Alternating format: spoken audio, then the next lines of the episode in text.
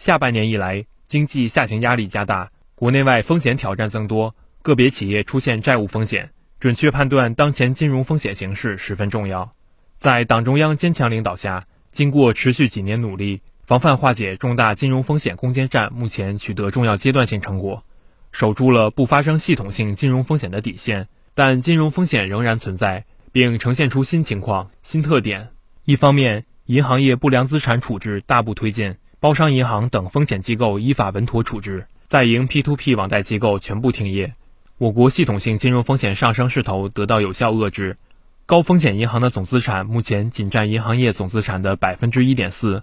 金融脱实向虚、盲目扩张得到根本扭转。中国人民银行党委书记、中国银行保险监督管理委员会主席郭树清。我们的这些这十四家互联网平台呢，金融领域的问题啊，要求他们进行整改，一千多个问题啊。那么应该说现在呢，大部分问题都得到了这个积极的回应，一半左右已经落地了啊，进行了整改。另一方面，当前地方政府债务风险隐患仍未消除，部分行业处于周期底部，个别企业债务违约风险加大，中小金融机构风险主要集中在几个省份，国际金融市场不确定性增加。面对老问题、新情况交织，如何牢牢守住不发生系统性金融风险的底线？首先要稳妥处理好个别企业的风险问题。当前个别房地产企业出现的债务违约问题，原因在于企业经营管理不善，未能根据市场形势变化审慎经营，反而盲目多元化扩张，造成经营和财务指标严重恶化。应看到个别房地产企业债务违约是个案风险，对金融行业的外溢性总体可控。目前。相关部门和地方政府正依法依规开展风险处置化解工作。与此同时，积极稳妥推进房地产税立法和改革，做好试点工作。就当前整个房地产市场而言，合理的资金需求正在得到满足，风险总体可控，房地产市场健康发展的整体态势不会改变。中国人民银行党委书记、中国银行保险监督管理委员会主席郭树清。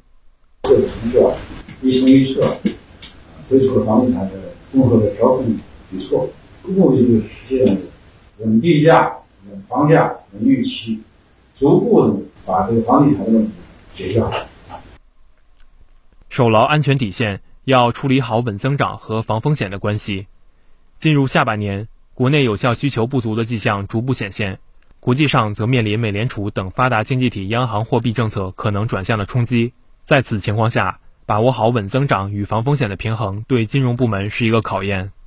从数据来看，九月末广义货币 M2 百分之八点三的同比增速和社会融资规模百分之十的同比增速与名义经济增速基本匹配。前三季度信贷总量稳定增长，人民币贷款增加十六点七二万亿元。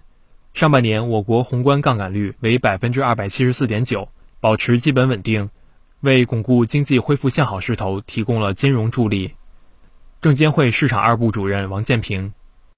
私募股权基金创投基金是长期资本形成的新动力。截止二零二一年二季度末，私募基金投向各类股权项目超过十万个，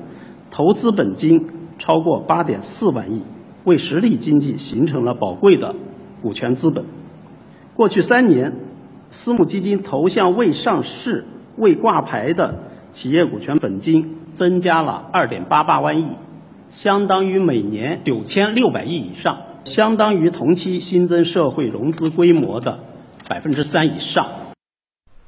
这得益于我国坚持实施稳健的货币政策，注意灵活精准、合理适度，既有力支持实体经济，又不搞大水漫灌。当前，金融管理部门加强国际宏观经济政策协调，防范外部冲击，同时搞好跨周期政策设计，统筹金融支持实体经济与防风险。增强信贷总量增长的稳定性，确保经济运行在合理区间。中国人民银行党委书记、中国银行保险监督管理委员会主席郭树清：今年前八个月，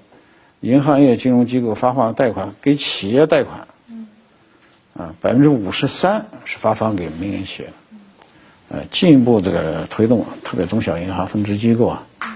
下沉到社区，下沉到企业，登门拜访，了解情况。使那个好的企业呢，